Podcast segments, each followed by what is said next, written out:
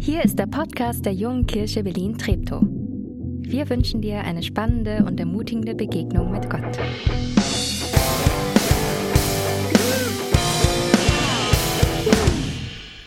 Guten Morgen. Ja, Dirk hat. Ich gucke nur kurz, ob das Okay. Mikrofon an ist. Ich fummel nicht. So, Jetzt ist noch besser. Wir probieren jetzt nochmal. Guten Morgen. Morgen! Super. Ähm, ich freue mich, dass ich das Glück und Privileg habe, die dritte Etappe mit euch zu gehen. Der Weg von Josef ist echt spannend. Und ich weiß nicht, wer von euch ist Krimileser? Mal so kurze, ja, naja, so ein paar. Äh, vielleicht Krimi-Gucker? So, ah ja, Krimi-Gucker schon ein paar mehr. Tatort-Gucker? Ja, früher war mir in der Gemeinde mal total wichtig, wenn wir Abendgottesdienst gemacht haben, 18 Uhr, dann sind wir nämlich zum Tatort auch fertig. Ähm, es war auch mein kultureller Anker, als wir in, in Kanada waren, weil man das streamen konnte in der Mediathek. Genau. Und ähm, manchmal sind ja Krimis so spannend, dass man sich fragt, wie ist eigentlich das Ende? Und in Büchern kann man dann nach hinten blättern, mal die letzten vier Seiten lesen, dann hat man eine Idee, wie es ausgeht. Ähm, seit wir Streaming haben, ist natürlich auch super. So Mediatheken kann man mal kurz den Balken rüberziehen und gucken, wie es ausgeht. Wer, wer hat das schon mal gemacht? So nach hinten geblättert? Ja, so ein paar. Äh, Stefan immer nur bei den theologischen Büchern, um am Ende zu sehen, wo die Leute über 200 Seiten hinwollen. Das ist ja auch immer nicht ganz klar. Manchmal ist das wie ein Krimi. Und bei der Predigtreihe von Josef könnte man eigentlich das Gleiche machen, weil es ist eine von den ganz langen Geschichten, Kapitel 37 bis 50 in der Genesis. Ziemlich lange Story und ja, kein Spoiler heute. Ich erzähle nicht, wie es ausgeht. Das müsst ihr selber abwarten. Warum? Weil es ja eigentlich der Reiz darin ist, unterwegs zu gucken, wie geht's wohl aus. Das ist ja das Spannende. Ist ja auch immer getragen von der Hoffnung, dass es sich am Ende auflöst, dass der Schuldige gefunden wird im Krimi, dass es irgendwie das Gute siegt. Und ein bisschen so finde ich, ist es mit dem Leben auch. Ähm, dass man sich manchmal ja fragt, wie geht denn das jetzt eigentlich aus? Egal, ob das irgendwie ein Streit ist in der Schule oder ob das irgendwie schwierige Situation ist auf Arbeit oder in der Familie. Ne, meine Eltern sind nicht mehr so fit, die sind Mitte 80. Mein Vater hat so Parkinson und die wohnen noch so für sich. Und ich frage mich tatsächlich ganz oft, wie lange funktioniert denn das noch so? Und was kommt dann? So ist das Leben. Manchmal muss man warten, wie die Dinge sich auflösen und wie sie sich entwickeln. Und manchmal würde ich da auch gern nach vorne spulen oder nach vorne blättern. Wäre zum Beispiel neugierig, ob ich in zehn Jahren immer noch hier in der JKB predige oder ob die JKB dann vielleicht gar nicht mehr junge Gemeinde heißt, sondern miteinander alt gewordene Gemeinde oder so. Ähm, vielleicht bin ich ja auch in der Urlauberseelsorge auf Gran Canaria, habe ich gestern Abend überlegt. Das ist auch cool. Das war meine einzige Auslandskollegin, die einen Pool hatte. Dachte ich, das ist ein Argument. Also neben allem anderen, was wir tun. Und oft ist es ja so, vielleicht kennt ihr das, dass man eigentlich erst vom Ende her sagen kann, warum war denn der Weg jetzt so, warum macht es Sinn? Also mir geht es jedenfalls oft so. Und dann merkt man, da waren so Punkte, da bin ich irgendwie angestupst worden. Habe ich damals nicht verstanden, sollte aber vielleicht genauso sein. Ähm, und dann merkt man auch, genau wie beim Wandern, wenn man dann zurückguckt, aha, da hätte es eigentlich einen kürzeren Weg gegeben. Aber gut, über den anderen bin ich auch hingekommen. So macht Gott das ja manchmal. Und weil unser Leben so ist wie ein Krimi und die Geschichte von Josef so ist wie ein Krimi, glaube ich, ist es cool, diese Geschichte einfach entlang zu gehen, weil man sich immer wieder bei Josef fragt, wie soll das eigentlich enden? Und das ist genau manchmal meine Frage im Leben. Wie soll das eigentlich enden? Wo komme ich da eigentlich hin? Denn das Leben ist manchmal genauso unübersichtlich wie die Geschichte von Josef. Ah, super cool, ja, das sind die Folien. Das vergesse ich immer, wenn ich rede. Ähm, weil ich bin so kirchengroß geworden, wo es Kanzeln und sowas gibt und ähm, da hatten wir meistens keine Projektion. Auf der nächsten Folie habe ich nochmal kurz zusammengefasst, was bisher passiert ist. Für alle, die die letzten beiden Folgen nicht gesehen haben, nochmal eine kurze Zusammenfassung, wie in jedem guten mehrteiligen Krimi. Also ihr müsst von Josef wissen, Josef ist die Petze in der Familie. Weiß ich, sagt man in Berlin Petze, also der, der immer irgendwie über die anderen Sachen sagt. und der immer alles brühwarm zum Vater trägt, was die Geschwister gerade wieder so gemacht haben. Kennt ihr wahrscheinlich aus euren Familien nicht, aber es gibt so Familien, wo das so ist. Und das Zweite ist, ähm, Josef ist Daddy's Darling. Josef kriegt immer alles und obwohl er nicht der Erstgeborene ist, ist er trotzdem äh, der, der immer vor den anderen Brüdern kommt. Das macht so eine gewisse Dynamik in der Familie, muss ich glaube ich nicht erklären. Und das Dritte, was man über Josef wissen muss, Josef ist der Träumer. Josef hat Träume, das war die letzte Folge. Und ähm, er erzählt von diesen Träumen. Und wenn man die letzte Folge gesehen hat, würde man wissen, es ist nicht immer eine gute Idee, weil es bei den Brüdern total arrogant angekommen ist. Jetzt kommt die nächste Phase. Geschichte. Nächste Folie hat jetzt hoffentlich den Bibeltext. Cool. Ich lese den mal so in, in Teilen auch vor. Ähm, das geht ein bisschen schneller als erzählen. Josefs Brüder gingen nach Sichem, um dort Schafe und Ziegen ihres Vaters zu hüten. Da sagte Israel zu Josef, also Israel ist der andere Name für den Vater Jakob. Deine Brüder sind auf den Weiden bei Sichem. Nun gehe ich sende dich zu ihnen. Und Josef sagte, ich bin bereit. Sein Vater sagt zu ihm, geh hin und sieh nach, ob es deinem Bruder und dem Vieh gut geht. Und dann gib mir Bescheid. So schickte er ihn fort aus dem Tal von Hebron und Josef kam nach Sichem. Als er in der Gegend umherirrte, begegnete ihm ein Mann, der fragte ihn, was machst du, äh, was suchst du? Josef antwortete, ich suche meine Brüder. Sag mir doch, wo sie, wo sie ihr Vieh hüten. Der Mann erwiderte, sie sind nicht mehr hier, aber ich habe sie sagen hören, lasst uns nach Dothan gehen. Da folgte Josef seinen Brüdern und fand sie in Dothan. Die Brüder sahen ihn schon von weitem kommen. Noch bevor er bei ihnen war, beschlossen sie, ihn zu töten. Sie sagten zueinander, seht, da kommt er ja, der Meisterträumer. Auf, wir erschlagen ihn, dann werfen wir ihn in eine Zisterne und behaupten, ein wildes Tier hat ihn gefressen. Dann werden wir ja sehen, was aus seinen Träumen wird. Ihr seht, die Lage in der Familie eskaliert. Nach allen Vorgeschichten gehen die Brüder davon aus, dass Josef eigentlich nur kommt, um wieder zu petzen. Ist ja klar, der kommt jetzt vorbei, guckt, was läuft, geht nach Hause, erzählt es dem Vater und wir kriegen dann wieder die Quittung, wenn wir nach Hause kommen. Und ich habe mich gefragt, mit welchen Gefühlen ist Josef eigentlich unterwegs gewesen? Damals 17 Jahre alt, leicht naiv an manchen Stellen. War der froh, dass er jetzt endlich mal raus durfte? Er war ja der einzige Bruder, der zu Hause geblieben war, in der Nähe seines Vaters. Oder war er eigentlich froh, dass er nicht arbeiten musste, saß der faul rum? Die Geschichte erzählt das nicht. Nur, dass es ein ziemlich mühsamer Weg war, den Bruder zu finden. Die Brüder zu finden. Die waren nämlich äh, mit der Herde wanderhirtenmäßig unterwegs. Ist ja eher ein bisschen trocken äh, in vielen Bereichen Israels und da musste man ein bisschen weiterlaufen, um Nahrung zu finden. Da gab es so klassische Wanderrouten. Und ähm, Josef schien auch davon relativ wenig Ahnung zu haben, weil er erst einmal fragen musste, wo die denn waren. Eigentlich sind die immer alle dieselbe Route gezogen mit den beiden. Und er hat sich ziemlich die Füße abgelaufen. Ich weiß nicht, ob ihr mal gegoogelt habt, wie weit das ist von Hebron nach Sichem. Falls jemand gerade ein Handy in der Hand hat, ihr könnt ja mal nachgucken. Hebron nach Sichem, äh, nach Google Maps, 25 Stunden laufen. Das ist schon ist ein Stückchen. Zwei Tage, wenn er engagiert war. Und dann kommt er an in ähm, Sichem und äh, die sind gar nicht da. Und dann hört er jemand sagen, äh, Dotan. Josef also wieder sein Handy rausgeholt, geguckt, mein Standort nach Dotan, Option Fußweg, nicht Fahrrad, nicht Auto, nicht Öffis, nein, Fußweg. Und was stellt er fest? Sehr, sehr weit. Ja, hier, Sichem Dotan. Ich denke, ihr seid dabei hier. Was ist los? Sichem Dotan. Kann man finden. Also heißt, heißt, bei Google Maps heißt das Tel Dotan, weil das Ding ist inzwischen abgebaut. Das ist so ein Schutthügel.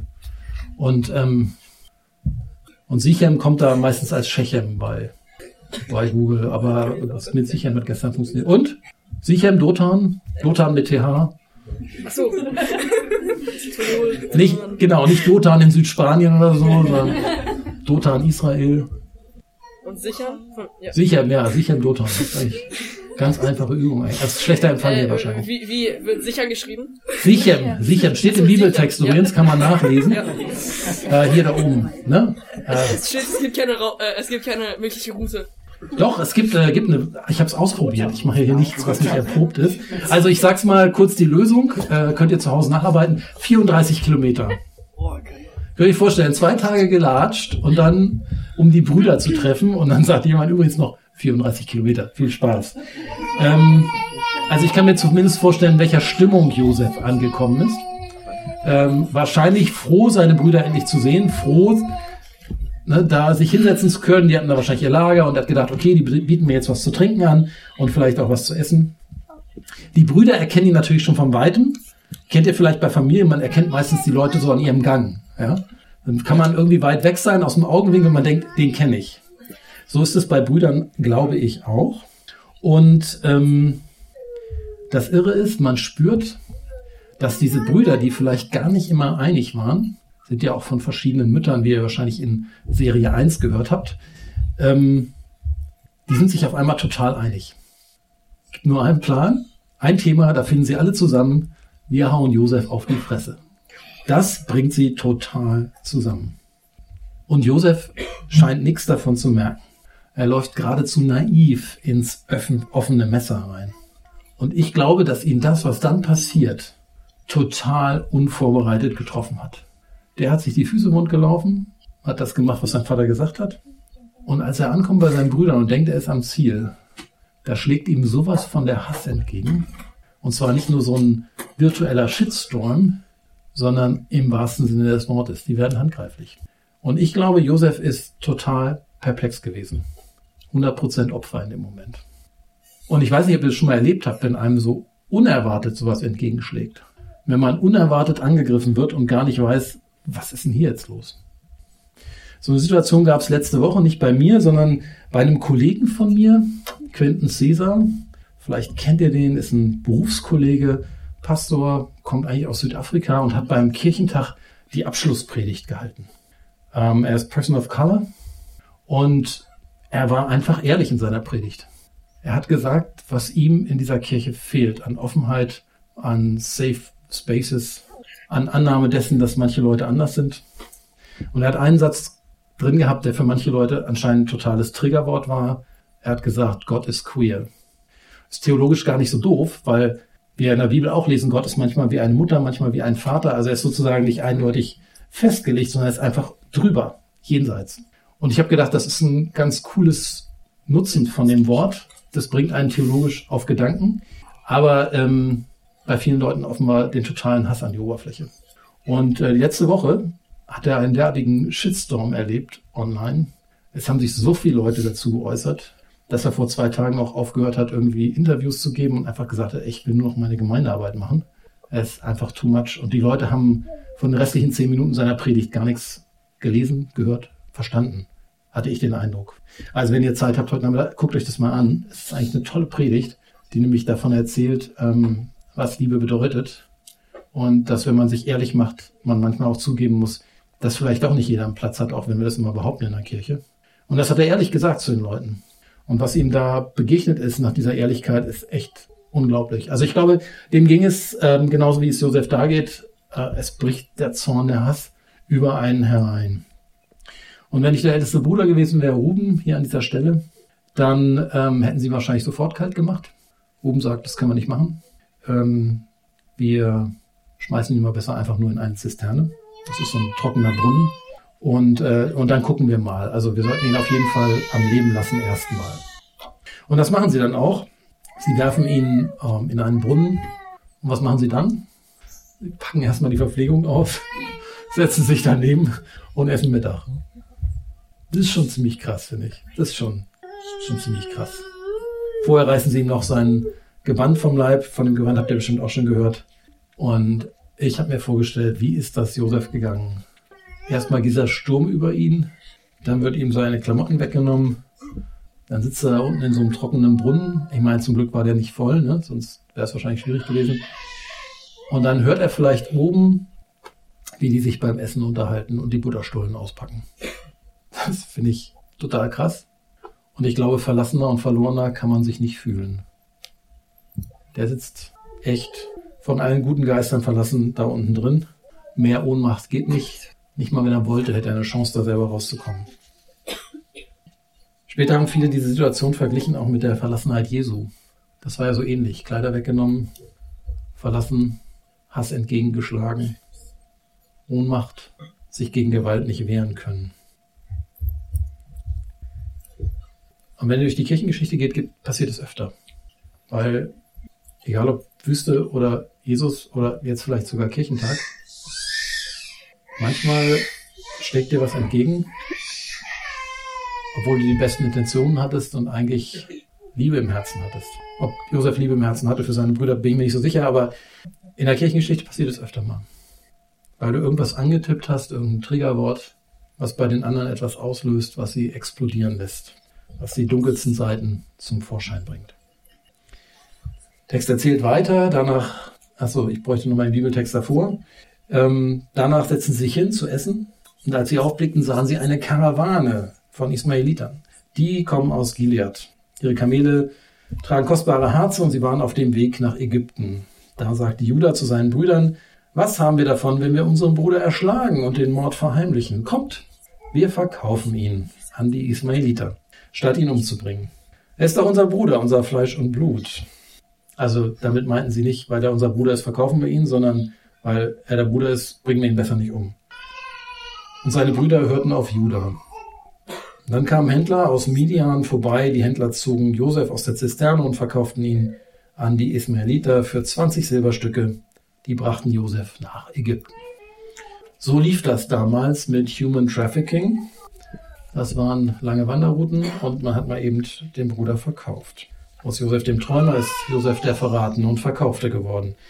Und ich glaube, für den wird es wahnsinnig unwirklich gewesen sein. Nicht nur da unten der Zisterne, sondern auch verkauft zu werden, auf einmal irgendwie seine Freiheit zu verlieren. Keine Chance zu haben, zurückzukommen zu der Familie. Das ist bis heute bei Menschenhandel nicht anders. Und wer glaubt, dass die Sklaverei vorbei wäre in unserer Welt, der hat sich getäuscht. Das stimmt überhaupt nicht. Es gibt nach wie vor große Gegenden, wo Menschen in Schuldsklaverei oder Unfreiheit sind. Und Human Trafficking gibt es auch in Berlin im Bereich von Prostitution. Mit Menschen wird nach wie vor gehandelt. Josef wird also gehandelt nach Ägypten, Tag für Tag, weiter weg von der angestammten Gegend. Das merkt er auch, weil die Landschaft sich verändert. Keine Chance, dass sein Vater ihm hilft. Ausgeträumt. Das war's, wird er gedacht haben. Denke ich mir. Oder vielleicht einfach nur verzweifelt gebetet, Gott erbarme dich. Was hat er in dieser Situation gemacht? Und das ist das, was die Geschichte nicht erzählt. Das kann man sich nur denken. Aber da kommt ihr ins Spiel. Was macht ihr in solchen Situationen? Verraten und verkauft. Was macht ihr in solchen Situationen, damit ihr irgendwie da durchkommt? Also manche schreien, erst, schreien erstmal Scheiße. Das hilft aber meistens nicht so viel weiter, dann ist erstmal der Ärger raus. Manche sagen gar nichts mehr. Ich schlafe meistens schlecht. Um ehrlich zu sein, ich habe auch ein bisschen gebraucht. Ähm, Dirk hatte mir vorher geschrieben und gesagt, ja, wir machen diese Josefs-Geschichte, um da was zu lernen für unseren eigenen Glaubensweg. Da habe ich gedacht, na, herzlichen Glückwunsch. Das ist ja super. Verraten und verkauft. Was lernen wir für unseren eigenen Glaubensweg?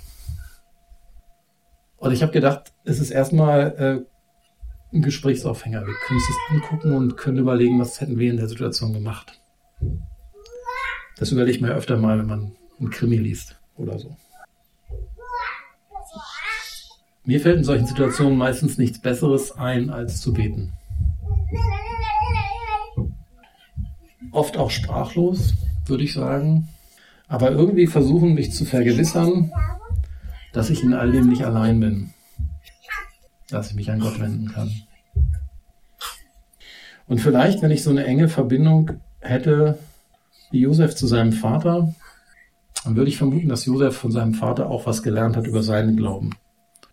Und vielleicht wusste er auch von seinem Vater, der betet abends für mich. Das könnte ein Trost gewesen sein. Vielleicht hat Josef gedacht, er hat zwar keine Ahnung, wo ich bin, aber er denkt an mich. Das hätte ich jedenfalls Josef gewünscht. Das machen wir heute ja auch. Vielleicht kennt ihr Organisationen wie Open Doors, die für verfolgte Christen beten.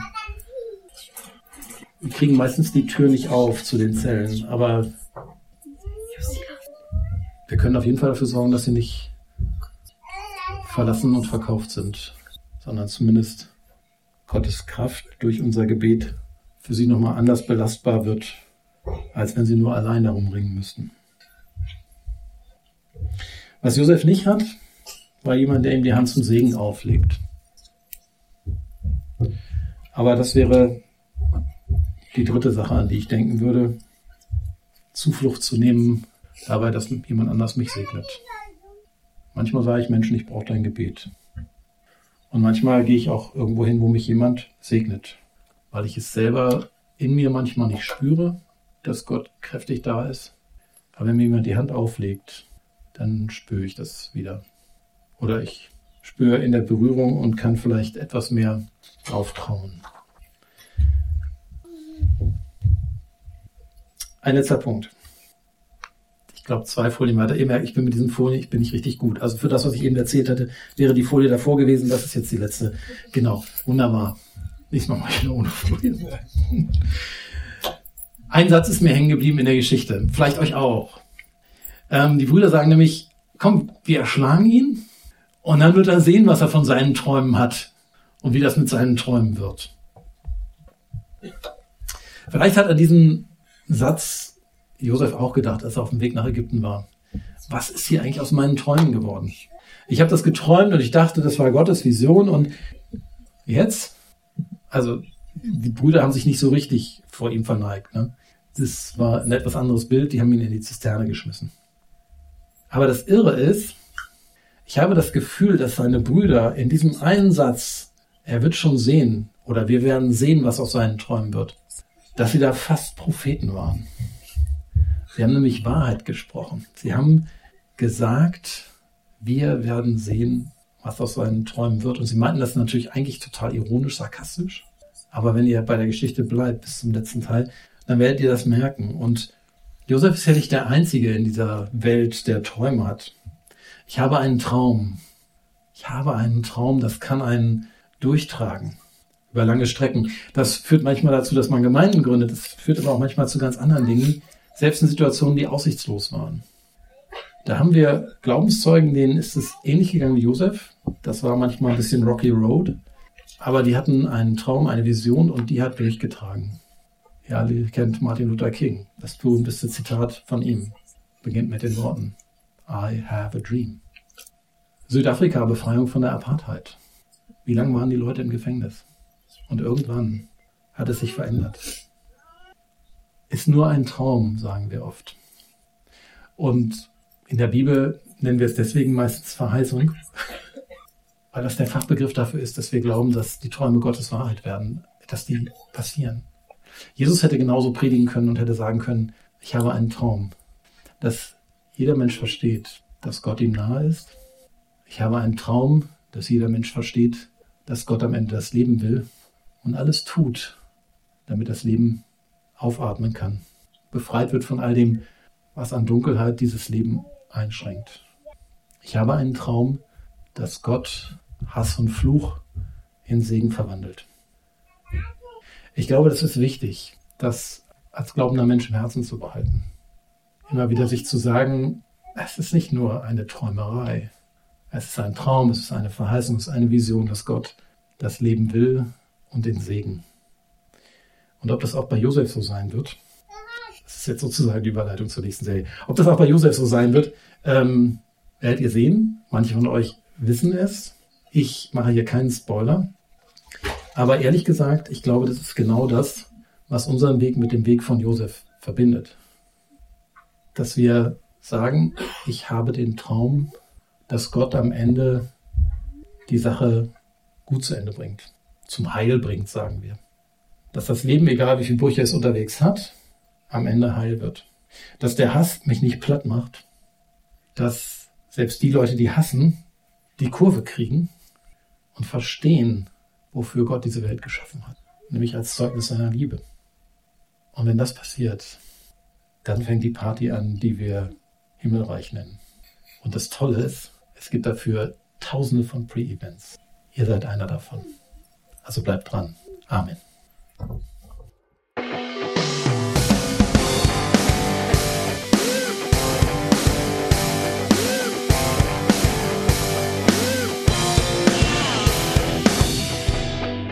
Schön, dass du diesmal dabei warst. Wenn du mehr über den Glauben erfahren möchtest, dann schreib uns gerne an info@jkb-treptow.de oder besuch uns einfach persönlich. Alle Infos findest du unter jkb-treptow.de. Wir wünschen dir eine gesegnete Woche.